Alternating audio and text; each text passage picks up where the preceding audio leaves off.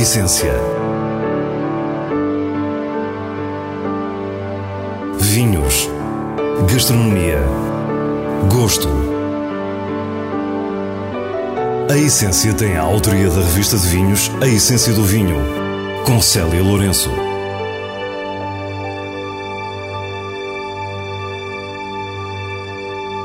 Boa noite.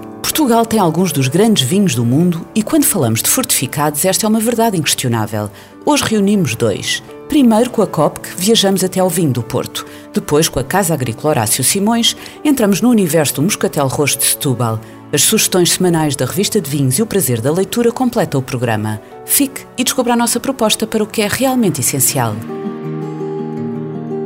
A Kopke foi criada em 1638 por Nicolau Kopke, natural de Hamburgo, que havia chegado dois anos antes ao nosso país como cônsul. Até ao final do século XIX, esta casa de vinho do Porto mantém sob influência da família do fundador e, em meados do século XX, é comprada pela Barros. Nos nossos dias, pertence ao grupo Sogevinos Fine Wines, que trata estes vinhos como a sua joia da coroa, como nos diz a diretora de marketing Gabriela Coutinho. Claramente, Copc é eh, a marca premium do nosso portfólio de, de marcas e, portanto, nós uh, pomos muito cuidado uh, em todos os detalhes ligados a esta marca, seja o packaging, seja a forma como ela se apresenta junto da imprensa, seja no, na qualidade dos vinhos que ela traz para o mercado. A Copc sempre foi reconhecida a qualidade superior dos seus vinhos do Porto Tawny, sobretudo os colheita com muita idade. E quando ainda eram poucos os que davam a devida atenção ao Porto Branco, a Copc tinha verdadeiras raridades de brancos envelhecidos em casco. Foram agora lançados dois vinhos absolutamente excepcionais que provam a magia do tempo, ambos da categoria colheita, um Tawny e um branco. O ano 1940. 1940 foi, foi, um, ano, foi um ano complicado, uh, não no Douro, mas no mundo, porque estávamos, estávamos com, com, com uma guerra com uma guerra eh, a nível mundial. Eh, em termos de Douro, 1940 foi um ano quente e, e seco. Foi um ano que produziu vinhos, vinhos com, com muita intensidade, com bom tanino e vinhos com, com uma estrutura para poderem envelhecer durante, durante muito tempo. Estamos no silêncio e penumbra do armazém de envelhecimento da COP, em Gaia, com Carlos Alves, o enólogo da casa. Nas mãos tem dois copos, um com o branco, o outro com o tawny. Estes dois vinhos, quando nós olhamos para eles eh, no, primeiro, no primeiro impacto, eles são muito similares na, na, tonalidade, na cor. E estamos a falar que são vinhos que envelheceram, eh, envelheceram durante 80 anos em, nestas, nestas barricas que nós vemos aqui e que os brancos ganham cor, os tintos perdem cor, são muito semelhantes. Mas um olhar mais atento mostra diferenças importantes. Só quando inclinamos o vinho sobre uma, uma superfície branca é conseguimos ver que, que, que o branco tem uns tons mais esverdeados e é ligeiramente mais aberto que o tinto. Tawny é um vinho feito a partir de uvas tintas e esta é a primeira categorização de um porto, branco ou tinto. No caso do tinto, pode seguir dois caminhos. Ser ruby, vinho que será engarrafado com poucos anos de casco, cujo topo da pirâmide é a categoria vintage, vinho de um só ano desenhado para envelhecer em garrafa, ou ser um tawny, com vocação para envelhecimento em casco. Neste caso, pode resultar de lotes de vários anos ou ser apenas de uma vindima, os chamados colheita. Quanto aos brancos, podem seguir o caminho de um Tawny com as várias derivações e hierarquias, como este Colheita 1940. Este vinho, sendo de uma vindima, de uma vindima só, e embora tenha passado, tenha passado 80 anos uh, em madeira, uh, é um vinho que também exprime, e sendo de uma só vindima, exprime um pouco o que é que é o ano. Quando estamos a falar de vinhos que, que fazemos um blend de diferentes anos, o que vamos estar aí é, é ir buscar características de anos diferentes. Vamos então ver o que 80 anos fizeram a este Porto Branco. Este vinho, que para mim tem, uma, tem, tem de fantástico, é, é, um vinho que preserva ainda alguns aromas eh, característicos das castas brancas, alguns aromas cítricos, eh, mas depois é um vinho muito fresco no nariz ainda. Eh, mantém aquela frescura característica das uvas brancas, é um vinho com, com o nariz muito fresco, muito direto, eh, mas um nariz muito limpo, um nariz muito, muito bonito. Percebemos um crescendo no entusiasmo. É, é, um vinho fantástico, é um vinho que tem na boca, é um vinho que tem uma acidez muito, muito viva, uma acidez uh, bem vincada e depois tem também umas notas uh, que para mim colocam este vinho no patamar do, dos vinhos de topo brancos que, que, existem, que existem no mundo, tem uma salinidade uh, muito bem vincada. E aqui entramos num outro detalhe da complexidade do vinho do Porto o local de estágio e as diferenças entre os vinhos envelhecidos no Douro ou em Gaia. Esta estacionalidade tem a ver realmente com os armazéns em Gaia e com esta proximidade ao mar que, que nós nos encontramos. Porque é comum encontrar em alguns vinhos, não em todos, é, estes aromas são ganhos quando o vinho vem para Vila Nova de Gaia e estagia uh, nestas caves e ganham, ganham algum aroma, alguma salinidade que eu acho que tem a ver com a proximidade que nós temos realmente ao mar. Depois de conhecermos o Porto Branco 1940, passamos ao seu irmão Tinto, o Taune Colheita da mesma vindima. O Tinto é um vinho é, é um vinho mais concentrado, é um vinho mais cheio, é um vinho com aromas mais de especiaria, eh, não tão fresco no nariz como o branco. E depois na boca é um vinho, é um vinho que tem, tem mais camadas, eh, talvez sintamos um pouco mais o açúcar. É um vinho mais longo, eh, enquanto que o, que o branco é um vinho mais fresco e se calhar um vinho mais apetecível. Estes dois vinhos iniciam uma série designada COPC Colheitas Heritage e Gabriela Coutinho explica-nos a imagem escolhida. O que nós quisemos foi uh, desenvolver um packaging que de alguma forma honrasse o vinho uh, que, que, ele, que ele guarda.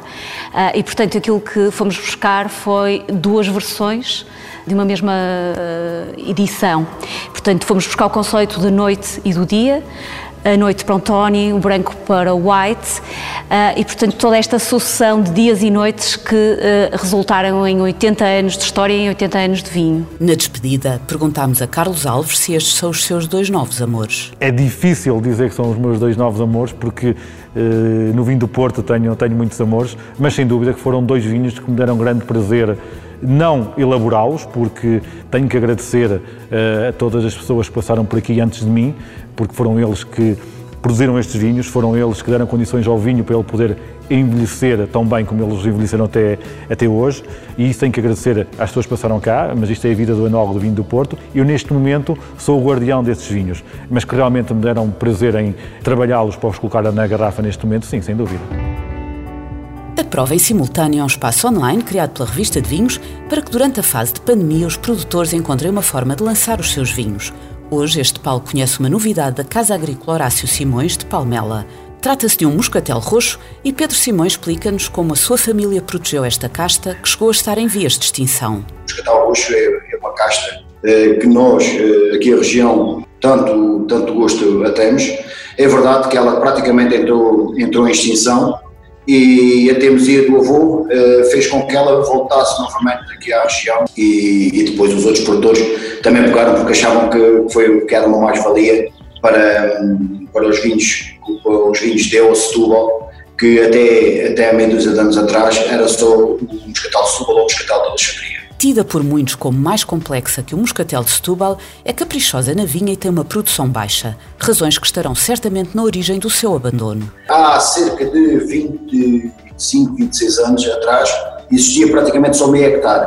Esse meio hectare eh, estava inserido no meio das outras vinhas, eh, desde sempre se fez moscatel roxo e o José Maria da Fonseca eh, era o único que tinha moscatéis roxos velhos no mercado mas era disto mesmo, eram cepas que estavam inseridas no meio das outras vinhas. Havia um encepamento pequenino no posto experimental Pegões, que foi aí mesmo o avô foi buscar as varas e a nossa vinha é a vinha mais antiga, é a vinha extrema, a vinha 100% de moscatel roxo mais antiga uh, aqui da nossa região. Perguntámos qual a origem desta variedade de uva. Uh, não há muita coisa escrita sobre o moscatel roxo sobre a casta, sobre a origem. Uns são defensores que é uma derivação genética do moscatel galego, mas aparece na nossa, na nossa região inserida no meio das vinhas de, do moscatel de Alexandria, do moscatel de Setúbal. Uh, a origem, no nosso ponto de vista, será sempre dentro do, de uma derivação uh, do, do moscatel, do nosso moscatel branco ou do moscatel galego. O moscatel galego é a casta que está na origem dos moscatéis de Favaios no Douro, diferente do de Alexandria, que entre nós assumiu o nome de moscatel de Setúbal. Percebida a possível origem da uva moscatel roxo e compreendido o papel da família Horácio Simões no seu resgate ao esquecimento, vamos então conhecer o novo vinho chamado Costa a Costa e pedimos a Pedro para nos contar a história. Conto, conto com todo o gosto. É um moscatel roxo de 2010, eh, foi um moscatel roxo no ano que que nos agradou bastante.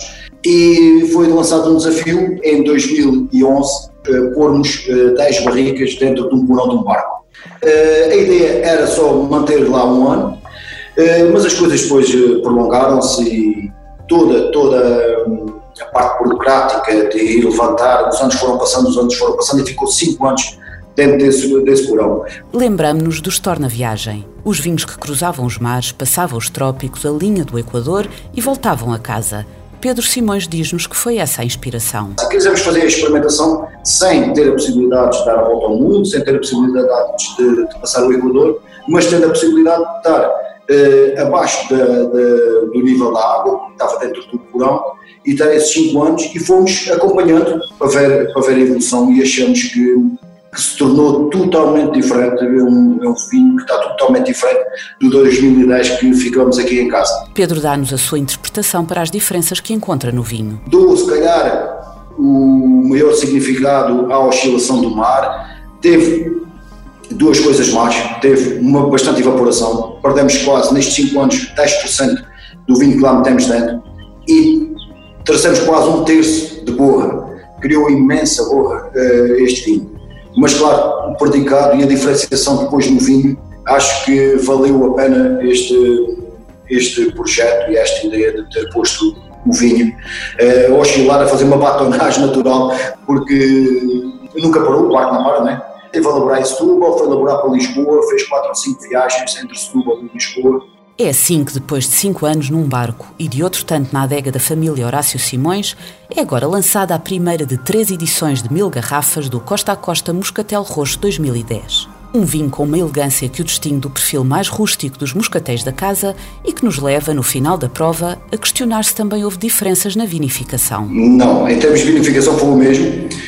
Isto, uh, essa finesse só é pura e dura o trabalho da, da, batonagem natural que ele teve, da evaporação e também da, das borras uh, das borras finas em contato com o vinho e a diferença da, da rusticidade. A evolução sempre nos transmitiu, nos transmitiu isso mesmo, que, que era um vinho com uma subtileza muito diferente dos demais aqui que nós vinificamos aqui em casa. E agora o diretor da revista de vinhos, Nuno Pires, fala-nos das sugestões para esta semana com os selos altamente recomendado e boa compra da revista. Portal do Fidalgo, 25 anos reserva 2017, é produzido pela Provan, a partir da casta Alvarinho, de viticultores de Monção e Melgaço, na região dos Vinhos Verdes. É um branco profundo, seco e austero, com a graciosidade frutada da casta a harmonizar todo este lado mais sério. Um vinho de personalidade forte que pode guardar há alguns anos e que é altamente recomendado. Quinta da Boa Esperança Rosé 2019 é um vinho produzido na região de Lisboa. As variedades Castelão, Toriga Nacional e Syrah juntaram-se num vinho de cor suave, recorte floral e elegante, de estrutura dócil, absolutamente tentador. Um rosé contemporâneo, leve e muito fresco. Uma boa compra. Nos vinhos de bolso trazemos-lhe Cartografia Gastronómica de Dom Miguel Cervantes, de Pedro Placência, que nos mostra como o autor de Dom Quixote deixou pistas importantes na sua obra sobre a gastronomia do século XVI. O livro, em língua espanhola, conduz-nos pela vida de Cervantes e por vários lugares onde viveu, em Espanha e Itália, com a alimentação e a mesa de cada um deles. Descobrimos a sua vida privada e os seus gostos, ao mesmo tempo que a sua fascinante obra literária é analisada do ponto de vista da história da gastronomia. E o livro não poderia terminar melhor com um apêndice dedicado exclusivamente aos vinhos da sua preferência. Cartografia Gastronómica de Dom Miguel Cervantes é uma edição Miraguano. É com o eterno Dom Quixote que nos despedimos. Para a semana, à mesma hora, teremos mais vinhos e muitas histórias contadas por quem os faz. Tenha uma boa noite.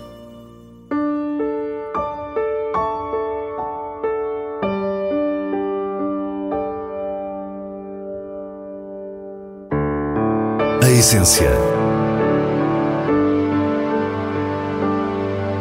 Vinhos. Gastronomia. Gosto.